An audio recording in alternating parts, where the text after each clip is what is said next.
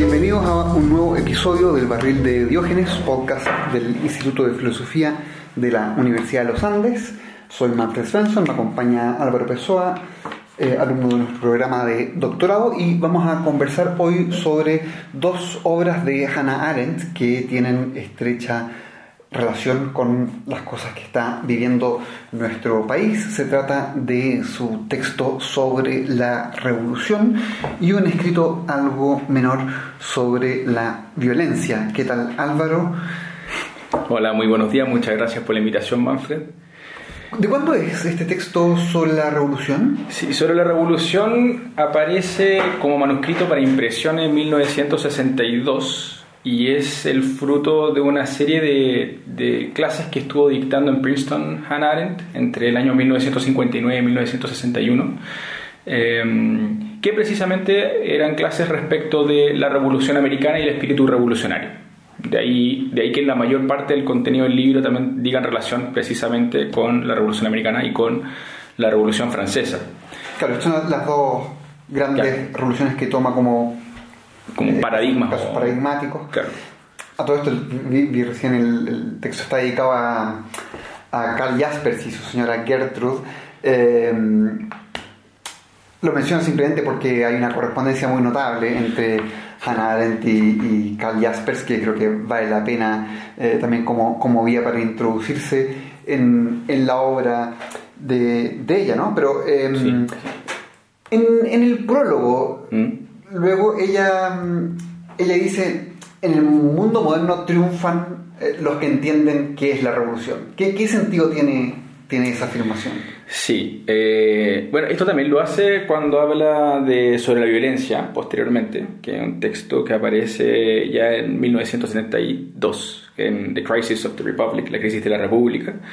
Eh, cita a Lenin. Comienza el prólogo y comienzan los primeros pasajes del libro citando a Lenin y diciendo que es probablemente el que mejor, el mejor entendía que el siglo XX iba a ser no tanto el siglo de las guerras, sino el de las constantes revoluciones. Eh, y en efecto, pareciera que para Hannah Arendt hay una tensión permanente posterior a la a la Revolución Francesa, no tanto la Revolución Americana, pero sí la Revolución Francesa, de, replicar constantemente o de refundar constantemente eh, el régimen, eh, que hay una especie de antítesis permanente entre lo que podría considerarse en términos generales como fenómeno tipo, el antiguo régimen, y las realidades políticas constantes, concretas con las que, con las que se tiene que aprender a vivir, digamos, en el día a día. Y en ese sentido le parece a Arendt que es muy relevante eh, aprovechar de introducirse al concepto de revolución, entender cabalmente qué es lo que implica la revolución para precisamente hacer frente a los desafíos del siglo XX. Sobre todo teniendo en cuenta que el desarrollo tecnológico en el siglo XX implica no solamente eh, un avance, un progreso hacia no sé, pues un, mundo, un mundo mejor, sino, y esta es su perspectiva, más bien pesimista, pero bastante realista me parece, eh, es un indicio de que la destrucción masiva está siempre y permanentemente acechando al ser humano. Entonces la revolución le parece categoría mucho más relevante a Arendt que, el concepto de guerra, por ejemplo, porque el de guerra es relativamente fácil de justificar. Siempre una lucha entre dos entidades que o por motivos económicos, o por motivos políticos, o por motivos ideológicos, están en conflicto pero incluso territoriales. Y antiguamente, ella cita el caso de la polis griega, la, guerra la tenía como, como parte de la vida cotidiana defender las murallas, ¿no? Pero la revolución es algo, es un concepto más maleable, más complejo, eh, que aparece y desaparece con, con, con una, una, habilidad o con una característica que la hace muy difícil de asir, ¿no? Y, y por eso la tesis central o el punto de partida para ella es tratar de entender la revolución a partir de paradigmas que nos den herramientas para decir, ya, bueno, esto es a grandes rasgos lo que constituye una revolución. Perfecto, los dos casos paradigmáticos ahí entonces son la, la, americana y la francesa, Y, ella destaca eh, este hecho singular de que la, la exitosa en realidad es la americana, pero la influyente es la, francesa. Sí, sí, sí, sí, Eso, es muy, eso es muy interesante porque, eh, y de hecho es lo que más critica la Valiva Annen, y es uno de los, de los temas a partir de los cuales uh, claro, ha recibido más críticas porque y la hacen más difícil de clasificar. Si uno quisiera poner a Arendt en derecha, izquierda, centro, son este tipo de declaraciones las que la convierten en una autora compleja porque, claro, esta lectura de la Revolución Francesa, interpretada por los marxistas y la nueva izquierda, eh, es una lectura de la, de la, Revolución Francesa como una revolución exitosa, ¿no? como la gran revolución y a partir del momento histórico, ese evento, esa acción política concreta, que es la que determina eh, nuestra moneda y nuestro mundo contemporáneo.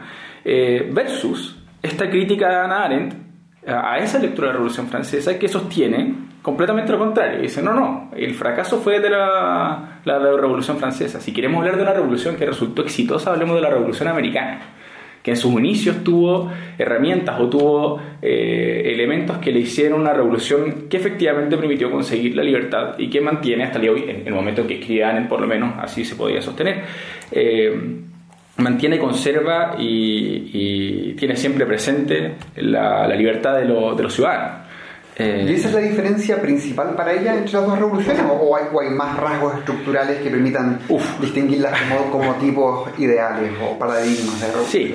En términos de, tipos ideales, por ejemplo, eh, lo constitutivo, por ejemplo, de la Revolución Francesa, por poner un elemento que es bastante crítico y que, y que de hecho recogen otros críticos de Annen posteriormente, está el elemento de, del pordiosero Imaginémonos, por ejemplo, este típico eh, escenario planteado por eh, textos fundamentales como Los Miserables, ¿no? Esa realidad de, la pobreza extrema, esa realidad de la, de la decadencia máxima de, un régimen medido en términos de qué, tan, qué tan qué tantas oportunidades, qué tanto acceso a bienes tiene, tiene su, digamos, ciudadano. Eh, claro, en ese sentido, dice Arendt, una de las cosas que son distintivas de la Revolución Francesa es la pobreza extrema y es la, eh, no aparición en política. Eh, claro, estamos hablando de un régimen, de una monarquía absoluta que crea una, una raigambre cultural muy fuerte en Europa y que no considera a aquellos que no sean aristócratas o que no sean parte de la élite como parte del mundo político. Y en efecto, uno podría medir, y así lo clasifica también Hannah Arendt, así lo, digamos, lo explica Hannah Arendt, uno podría entender la Revolución Francesa, por lo menos en su etapa inicial, como una, un intento eh, violento, una irrupción eh, sangrienta, evidentemente, de los más pobres, de los que él llama bueno, no voy a decir la palabra en francés porque no, no, no sé francés, pero eh, literalmente algo así como por dioseros, la irrupción violenta de los pordioseros en la vida política. Y dice Arendt, esto es importante porque es muy distinto, es muy distinto eh, luchar, por ejemplo, en una revolución por la libertad contra el tirano, que sería el paradigma, uno podría ponerlo en el caso de la Revolución Americana esa es como la, estructura mental del tipo que está eh, actuando en la Revolución Americana es no estamos librando a estos tiranos, que nos tienen aranceles altísimos, eh, queremos libertad entre nosotros, somos colonias libres, etcétera, etcétera. En el caso, por contraparte, de la Revolución Francesa es una lucha del pobre, el miserable, el pordiosero, contra aquel que lo ha obligado a no ser visible históricamente. Y para Arendt esto que, es algo muy difícil para ella, que, que, ella en el texto va soltando ideas, va tirando directrices, va eh, estableciendo ciertas ideas que, que, a veces no es tan fácil comprender, pero para ella es mucho más grave o es mucho más explosivo el poder y la rabia que genera eh, esa lucha contra el que me ha obligado constantemente a no aparecer que contra el tirano contra el tirano. Porque ¿qué es lo que pasa en el caso de la Revolución Francesa con esta idea tipo de el que no me ha permitido aparecer, el que no me ha permitido formar parte del mundo político? Eh, todo aquel que luego trate de institucionalizar eh, todos los avances, pongámosle avances entre comillas, que se consigan en la Revolución, todo aquel que trate de formatear esto en términos jurídicos, en términos políticos, se convierte automáticamente en otra persona que puede virtualmente invisibilizar. Encarnar los males contra los cuales nos levantamos. Exactamente. Y Arendt se cuelga eso, entre muchos otros tópicos, se cuelga eso para decir, bueno, la revolución tiene esta, esta, este efecto psicológico en la gente, sobre en los revolucionarios, que ya dejan de ser los pordioseros y se convierten en los rabiosos, por poner la, traducción literal de la palabra que ya usan francés. Eh, y los rabiosos buscan ya no solamente, eh, eh, digamos, reivindicar y aparecer en el escenario político, sino que buscan también eh, eliminar todo rasgo o todo, o todo resto que vaya quedando de lo que podríamos llamar el antiguo régimen. O sea, cualquier apariencia de algo que no sea democracia directa radical, por ejemplo, o que no sea eh, eh, una reunión de asambleas que autónomamente se han erigido y que tienen que llegar a acuerdos sobre distintos tópicos, todo aquello, aquello que no se parezca a eso, todo aquello que no sea revolucionario per se, todo aquello que busque algo de moderación ya se convierte automáticamente en antiguo régimen y por lo tanto merece destrucción. Y a juicio de Arendt, este, esta, esta distinción, eh, este, esta especie de ideal de definir la Revolución Americana como aquella de, más clásicamente entendía como la de la, los que están oprimidos contra el tirano, versus la de, la de Francia como eh, bueno, el progresero, el miserable, contra el que no me ha permitido ser visible durante todo este tiempo, eh, genera además otro, otro factor que es muy interesante y es el de quién está llamado a conducir o quién puede ser voz de la revolución. ¿no? Porque en América tenemos el caso de muchas voces, que, de, las cuales tenemos registro hasta el día de hoy. Pero en la Revolución Francesa, a pesar de que mucho historiador, sociólogo, sociólogo que se ha dedicado a la Revolución Francesa, personas que fuesen visiblemente en ese momento, o en ese momento crítico de irrupción social, que fuesen representantes de la Revolución, uno no podría decir ya Robespierre. ¿Por qué Robespierre? Dice, eh, dice Ana. Bueno, porque él entendió muy bien la psicología revolucionaria. Y la psicología revolucionaria funciona más o menos del siguiente modo. Todo aquello que intente institucionalizarme, que intente generar moderación o, apaciguar estas pasiones que son las que nos han llevado a rebelarnos y a la revolución, eh, todo aquello entonces eh, es un, despojo del antiguo régimen. Y Robespierre entonces siempre defendió, digamos, eh, el asambleísmo, siempre trató de, de, representar esa voz del pueblo a través de, estos mecanismos, ¿no? Y sin embargo, la revolución americana también la entiende como revolución, no es un simple rechazo de un tirano. Y lo, pregunto en qué sentido, que solemos entender mm. la revolución como un fenómeno eh, distintivamente moderno. ¿no? Sí, sí, sí y en este contraste parece que eh, lo que hay de moderación en la Revolución Americana de algún modo la hace poco revolucionaria. ¿no? Eh, ¿En qué sentido puede salvarse, hecho este contraste, la idea de que la americana también es una revolución? ¿O, es simplemente eh, la aplicación a ese fenómeno de un término que se ha vuelto simplemente canónico para designar grandes giros. E-, ella misma menciona en un momento que, que, hoy eh, designamos, designamos cambios en la ciencia, como la revolución eh, copernicana con este término, pero es una metáfora tomada del éxito de este concepto en la vida política. ¿Es producto de eso que, de ese éxito que llamamos revolución a la americana, cuando en realidad no lo es? ¿O sí lo es y hay un tipo de revolución distinta de la francesa. la tesis de, de, Arendt es precisamente eh, esta segunda postura que tú señalas, que efectivamente existe una revolución que es distinta a la de la francesa. Y lo que habría de revolución, bueno, Arendt es muy hábil porque juega constantemente en el uso coloquial de la palabra revolución, porque efectivamente a muchas cosas se le pueden llamar revolución. Esto también está muy bien trabajado en, sobre la violencia. Pero uno de los criterios esenciales que utiliza Arendt para entender la revolución es el de fundación o refundación en el caso que fuese necesario. En el caso eh, francés, ella, ella utiliza con mucho más frecuencia el concepto de refundación por razones evidentes, porque en el fondo lo que está ahí es... Eh, hay, un, hay un régimen o hay una forma de entender la política que se está haciendo en Europa desde hace siglos y eh, lo que viene a ocurrir con la Revolución Francesa es la irrupción y la destrucción de todo ese régimen y su consecuente refundación. Pero la refundación no entendía como a partir de piezas que se heredan del antiguo régimen, aunque Arendt está convencida de que el rasgo absoluto de la monarquía absoluta es lo que permanece en la Revolución Francesa y por lo tanto la revolución debe ser absoluta. Entonces, igual es muy difícil emanciparse de la herencia cultural y sociopolítica. Eh, sin embargo, la pretensión de los hombres de la revolución es, en realidad, partir desde cero. Claro.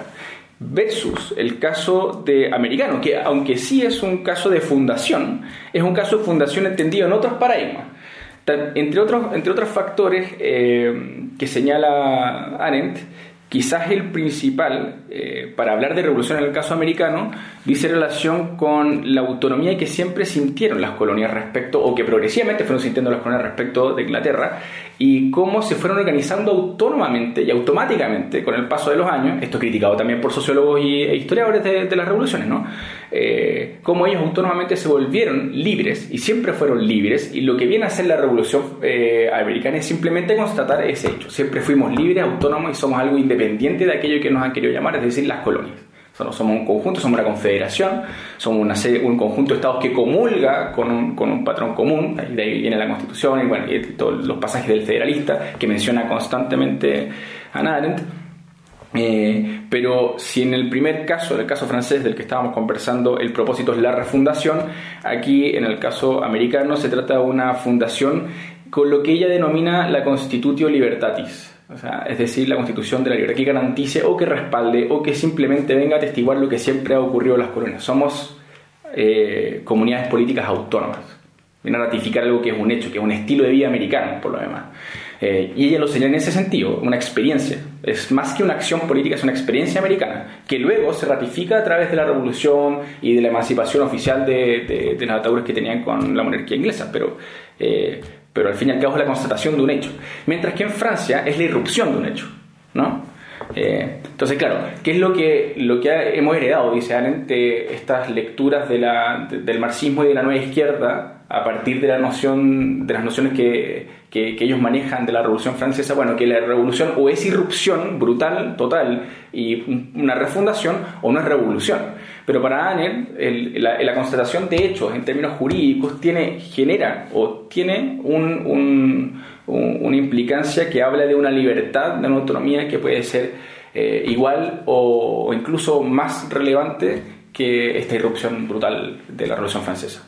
Oye, y, esto es un texto que, muy influyente, no solo entre los, lectores en general de la obra de, Hannah Arendt, sino entre los estudiosos de, la revolución, mm. pero, mm. pero también es un texto que ha sido recibido con crítica por, eh, por personajes de cierto calibre, en particular en, la tradición marxista que, mencionaste eh, antes. Ahí lo más importante es Hobsbawm Probablemente. yo, yo, diría que probablemente sí, porque es de los primeros eh, historiadores de, de, la izquierda más tradicional, podría ser más marxista en ese sentido. Eh, que, que, de hecho ha pedido, hace una, una, crítica, una reseña del libro On Revolution de Hannah Arendt y la postura de Hobsbawm, que ha sido muy replicada por historiadores marxistas o sociólogos que han estudiado la Revolución Francesa y las revoluciones en general como fenómeno de, de los últimos dos siglos, eh, las críticas de Hobsbawm son brutales. De hecho, él define a Hannah el libro de Hannah Arendt como un libro que no es interesante. O sea, puede ser interesante para un tipo que quiere ir leyendo una novela en la calle, digamos, a un tipo que le gusta leer por leer, sí, léase On Revolution de Hannah Arendt, pero en realidad aquí lo que estamos haciendo los historiadores y los sociólogos es, un trabajo serio y el trabajo de la señorita Arendt no lo es, y, lo hice en esos términos. Esta crítica aparece, actualmente está publicada, yo la encontré en, en crítica, en Bucket, eh, en un conjunto de texto, una compilación que se llama Revolucionarios, y un conjunto de ensayo. Y hacia el final, creo que en la quinta o sexta parte del libro, aparece esta reseña que no tiene más de 10 planas, pero que es absolutamente la pialla con, con Arendt. Y la, la crítica, ¿por qué justifica? ¿Cómo justifica, perdón? Eh, Hobsbawm esta crítica al libro de Arendt, bueno, él dice lo que pasa es que a los historiadores no nos interesan los tipos de ideales. Esta figura de la revolución a la americana o la revolución a la francesa, poner contraposiciones y, hacerlas dialogar, conversar o discutir, y luego decir, bueno, eh, ¿qué aprendemos de esta revolución? ¿Qué, qué, de esto? ¿Qué entendemos de esto para entender actualmente las revoluciones? Bueno, el Hobsbawm dice no, a mí hábleme de Hungría, a mí hábleme de Cuba, a mí hábleme de... Pero no me, no me hable de tipos ideales, esos pensamientos ontológico, metafísico que para mí como historiador y para sociólogos y para otros estudiosos de la revolución no tiene sentido alguno. La revolución ocurre particularmente como en tal o cual lugar, pero nunca bajo paradigmas universales, que es lo que está tratando de... Ya, yo pongo que, que, es una crítica a un modo de, de pensar sobre los fenómenos históricos en general, y no una crítica eh, tan estrechamente atada a la obra de, de Hannah Arendt en, particular. Y, además uno podría decir, es, es una crítica que, que, a una posición que hoy en cierta medida está de vuelta, ¿no? La, la búsqueda de visiones globales, de, de tipos ideales para entender los grandes problemas históricos, eh, eso no está hoy tan a mal traer como estaba cuando Hobson escribe. No, claro. Estamos hablando de una época en que influye mucho la, forma más materialista de hacer historia, ¿no? Eh, o al estilo Cambridge, que hay mucho dato, mucha eh, más que interpretaciones. En cambio, han vuelto a la palestra las interpretaciones, las reivindicaciones globales de, la forma de hacer historia. Y uno podría defender de, muchos modos la, obra de Arendt, pero una de ellas es diciendo precisamente, claro, aquí lo que Arendt está tratando de hacer no es tanto, aunque en ocasiones debe hacerlo, hablar de tal o cual revolución con, con detalles y, y pormenores, sino lo que está tratando de hacer es, bueno, tenemos una tarea, que es parte de lo que ella está haciendo en el libro, ¿no? Tenemos una tarea de entender la revolución. ¿Cómo entendemos la revolución? Podemos hacer el trabajo histórico de biblioteca, de ir a buscar cada uno de los detalles que conforman una revolución y tal o cual revolución, o pensar la revolución como fenómeno. Y por eso utilizaría, en, en esta defensa, ella utilizaría la, el caso americano y el caso francés para hacer una especie de sincretismo que permita tener una idea más o menos genérica y aplicable, interpretativa por cierto, para el siglo XX. Estaba pensando justo en, David Armitage, que, publicó hace algunos años, una década ya, eh, este eh, History Manifesto, que es justamente una defensa de la vuelta de, de las visiones globales de, este tipo, y que, por cierto, su última obra eh, es un, pequeño libro sobre el concepto de guerra civil, la historia del concepto, una historia global del concepto de, de guerra civil que entronca muy bien con esto, ¿no? porque porque en parte toca esta ilusión nuestra de que, eh, de que la guerra ha quedado de lado, que es un fenómeno del pasado, eh, y la cruza con el reconocimiento de que la historia reciente es una historia de guerras civiles, lo, que aquí está tematizado como una historia de, revoluciones. Eh, sí. pero en fin, en cualquier caso es una vuelta de, la legitimidad de la, de la forma de la visión global. ahora, ahora Hobson le reconoce hay ella un mérito en, en particular en, la comprensión de Robespierre. Sí, es, bien notable porque eh, eh, pensando en que en 10 planas se dedica a literalmente a desmenuzar la obra de Arendt y, la golpea constantemente, sí le, le, atribuye, le atribuye dos piropos, ¿no? Le, da dos piropos, uno que ella escribe muy bien y que es muy interesante y que a ratos tiene ideas que son atractivas para cualquier persona que tenga eh, intereses intelectuales, digamos, eh, eso es innegable. Pero el segundo piropo, que es el más notable, porque en todo lo demás es bastante crítico, eh, es que ella entendió perfectamente la psicología de Robespierre y que eso lo diga un marxista, un intérprete de la Revolución Francesa, entre muchas otras revoluciones, y que lo diga con todas estas, estas tendencias eh, interpretativas de la nueva izquierda y del marxismo, y que le reconozca a Arendt que entendió bien quién era Robespierre y, su rol fundamental en la Revolución Francesa, eh, bueno, es un, es un piropo no menor, ¿no? ya es un halago bastante importante. Eh, ¿Y, qué sería esa figura Robespierre? Bueno, la figura del hombre que logra encauzar siempre esta tensión entre la institucionalización de los procesos históricos o revolucionarios y, y la voz del pueblo, del, del, que está enrabiado ya, del enrayé, creo que se dice en francés, o aparece en francés en el texto de Arendt. El tipo que ya no es, no es el, el cero es el tipo que con rabia quiere destruirlo todo, arrasarlo todo, hasta que no quede ni un atisbo de aquello que sintió, lo dejó oculto durante miles de, no sé, de días, meses, de, ponle como quiera. Oye, em, este texto mencionado es de comienzos de los 60. Eh, de comienzo de los 60, Y su, origen se encuentra a fines de los 50. Eh, eh, en ese sentido está más bien cerca de, las grandes obras por las que conocemos a, a Hannah Arendt, La condición humana, etc. Esa es del 58, hecho. Claro, Y, uno podría decir es una época todavía no tan revolucionaria, muy, muy temprano. Mm. O sea, si uno piensa que nosotros pensamos en, los fines, de, el fin de, de la década del 60 eh, como la, vuelta mm, del fenómeno revolucionario, es, muy interesante lo temprana que es eh, esa reflexión. Y, en, al final de esa década es que, mm. es que sale este otro texto que queríamos comentar hoy, que es eh, sobre, sobre la violencia, pero, pero en fin, es muy notorio, muy notorio lo lo, temprano que es el sobre la revolución, considerando cuán decisivo iba a ser el concepto para la, la década que, venía. ¿no? Claro.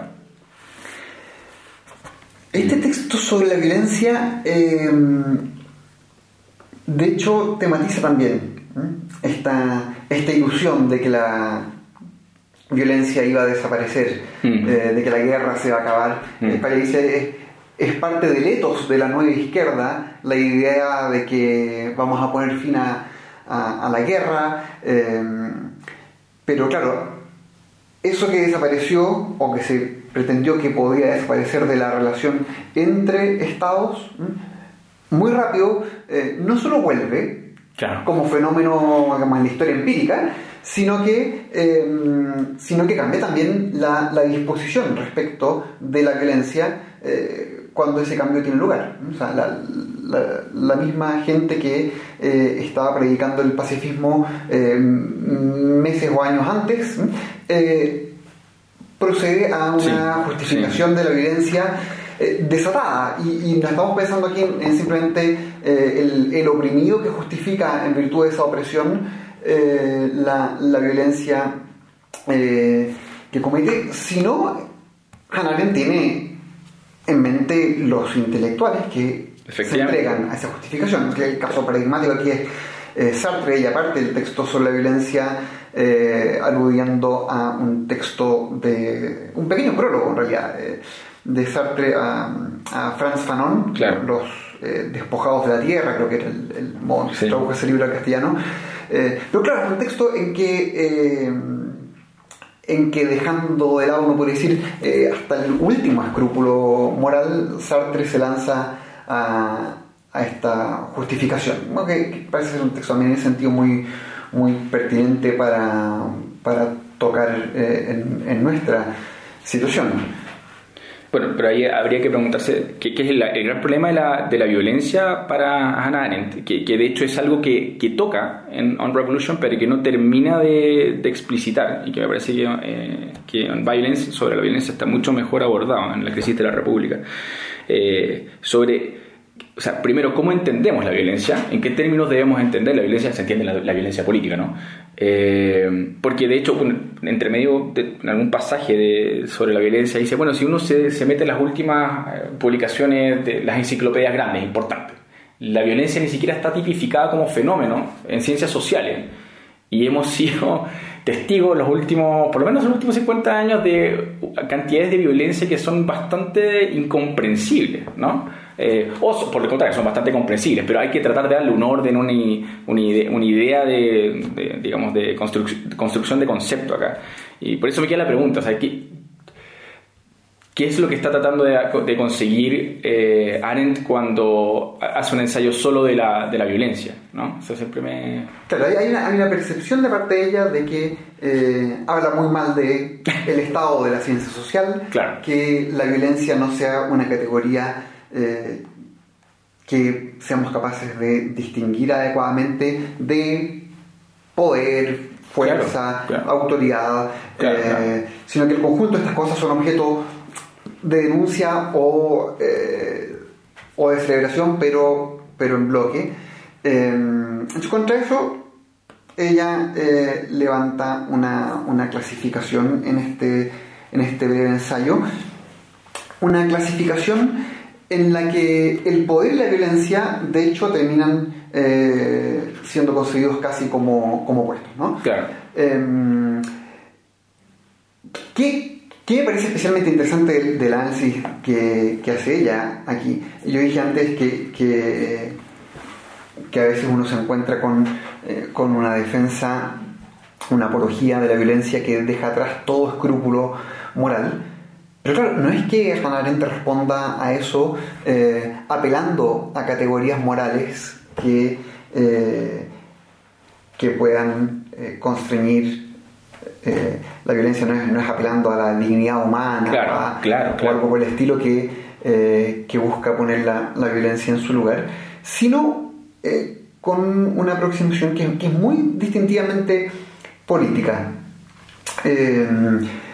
Que- me gustaría leer, leer unas, unas líneas eh, que, que creo que ilustran muy, muy adecuadamente el, el tipo de categorías con que, con que ella aborda esto. Mm. Lo, lo interesante es que son, son categorías muy clásicas, eh, muy clásicas en Claro, sentido, muy, claro. muy deudoras de la antigüedad griega y en particular de, de, de la visión de Aristóteles. Aristóteles. Claro. Eh, eh, dice la, la, verdadera sustancia de la acción violenta Mm. es regida por la categoría medios-fin, cuya principal característica aplicada a los asuntos humanos ha sido siempre la de que el fin está siempre en peligro de verse superado por los medios a los que justifica y que son necesarios para alcanzarlo. Como la finalidad de la acción humana, a diferencia del fin de los bienes fabricados, nunca puede ser fiablemente prevista, los medios utilizados para lograr objetivos políticos son, más a menudo de lo que no lo son, de importancia mayor para el mundo futuro que los objetivos propuestos. O sea, la, la violencia Claro. se, se ejercita siempre con ciertos medios. Digamos, el poder es la capacidad de acción concertada de los hombres. ¿m? La violencia no es eso. La violencia es el uso de ciertos medios para alcanzar cierto fin. ¿m? Pero claro, ¿qué, qué ocurre? Aquí ella menciona la, la diferencia entre la acción humana y la producción, la fabricación de objetos. ¿Y cuál es la diferencia clave ahí? Eh, si uno piensa en, en- en las categorías eh, aristotélicas que están en el, en el trasfondo del pasaje. Claro, en, en la producción de objetos, en la fabricación, uno podemos decir que conoce de antemano El la proporción sí. del resultado Sí. y por lo tanto, como conoce el resultado, conoce Claro, la proporción claro. entre los medios necesarios y aquello que quiere producir. Entonces yo quiero edificar una casa ¿no? y eh, eh, entiendo qué es lo que requiero para esto y a la luz de la comprensión que tengo de esa proporción, veo si los medios se ajustan o no a Claro. este fin. Pero claro, la, la acción humana. No es como la fabricación. Y este, es el punto central, que, que- que para Aristóteles acción humana y producción son dos fenómenos eh, mm, que en esto se diferencian muy marcadamente. Sí, ¿no? Y yo no sé cuál es eh, el fin de la acción humana porque la acción humana en realidad no tiene un fin externo a ella. Mm. Eh, el fin de la acción humana, el fin de la vida política, es ella misma. Mm. Es la vida humana en comunidad. Yo no tengo un fin externo listo a la vista eh, que yo pueda poner Claro. como meta a la luz de la cual mido si es que estos medios Son los adecuados, los más correctos, los más eficientes, eficaces, etcétera, Claro. etcétera. Y como no tengo eso, bueno, estos medios, en la búsqueda por alcanzar este fin, pueden ir creciendo y, y comiéndose justamente al fin. Sí. Un modo más sencillo de decirlo es, miren, en la vida política las cosas están mucho más determinadas por los medios que usamos que por los fines que nos proponemos. Claro. Va bajando la, la lección de Arendt a un lenguaje más, eh, más sencillo, creo que, que esa es la lección determinante ahí, ¿no? que, que los medios sí son determinantes para, o son, son más determinantes en la vida eh, política de lo que muchas veces imaginamos. En, en la legítima defensa, dice ella, por ejemplo, es muy fácil justificar su pertinencia, su legitimidad, no solo porque eh, sea correcto defenderse, sino porque el fin buscado está presente, es actual, está a la vista. Es extremadamente visible. Claro. sí. Pero eso no ocurre en la revolución. No, no ocurre. Ahí el fin no está a la vista de modo que yo pueda medir si estos medios son los adecuados. Y, y- y ella saca una conclusión muy, muy singular. Dice, por lo mismo, eh, la violencia puede ser adecuada para una reforma. Mm. pero no es el medio adecuado para las grandes transformaciones, para las grandes causas, para las revoluciones. Eso encuentro es Es fascinante tremendo, es como. Como modo de abordar este, este problema. De hecho, es interesante, ¿eh? porque, porque, aunque de forma menos explícita, esa también es una de las críticas que aparece precisamente a la Revolución Francesa sobre la Revolución. Es decir, ella es muy crítica de la poca noción que había del horizonte de posibilidades con el uso de la fuerza eh, sin ningún tipo de contención y con la fuerza inspirada psicológicamente por la ira, por, el puro deseo y la rabia, porque ni siquiera es venganza, ni siquiera es reivindicación, es, rabia pura acumulada. Con ese factor psicológico puesto de- eh, en medio es aún más complejo medir cuáles son los resultados, cuáles son los fines de esa acción política concreta que es el uso de la violencia y sobre todo el uso de la violencia desmedida o desatada, por ponerlo en, palabras más, más exageradas, pero más reales también aplicadas a la revolución.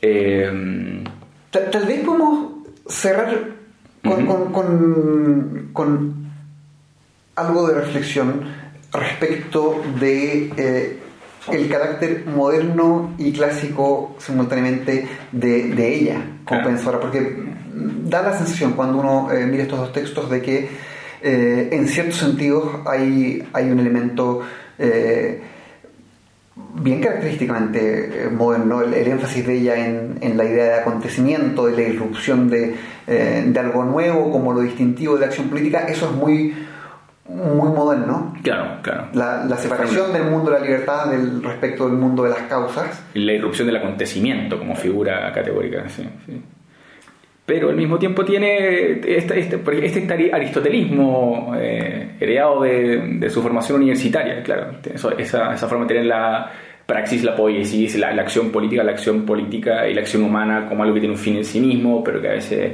eh, es difícil ver cuál, cuáles son los medios adecuados para esos fines. Eh, Arendt es una figura compleja Sí, eh, en esos términos, ¿no? Y de hecho yo creo que eso es la que la hace una autora compleja de ubicar en un espectro de, no sé, si uno quisiera caer en esos reduccionismos por lo demás, ¿no?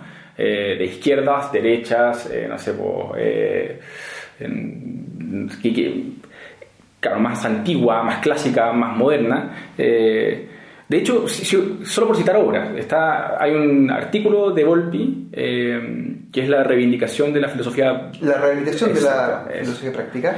Eh, aristotélica y que menciona a Ana Arendt precisamente por esta categoría. Un caso, claro, eh, central de la reivindicación de una comprensión clásica de la filosofía política. Entonces uno tiene, por supuesto, intentos por, por mostrarla como una pensadora en la mejor tradición eh, antigua. En otros textos uno podrá pensar más en, su herencia eh, romana, que, es muy visible. aquí, aquí aludimos a, a su trasfondo aristotélico, pero también tiene este otro lado eh, moderno. Y, y, claro, eso es algo que, que, vale mucho la pena tener presente cuando uno la lee, y, y, también cuando uno lee a la gente que, eh, que escribe sobre ella. Sí. Porque, por supuesto, como, como, estos dos acentos o estos, estas dos herencias están presentes en en su obra eh, puede ser leída con provecho por gente que adhiera a tradiciones muy distintas, pero también es, posible acentuar lados muy distintos. Efectivamente. Y eso da por resultado lecturas eh, también muy distintas. Bien, con eso vamos poniendo término a nuestro episodio de hoy. Estuvimos con Álvaro Pessoa conversando sobre eh, dos textos de Arendt, sobre la revolución y sobre la violencia y los dejamos invitados para el próximo episodio de El Barril de Diógenes. Muchas gracias Manfred, esté muy bien.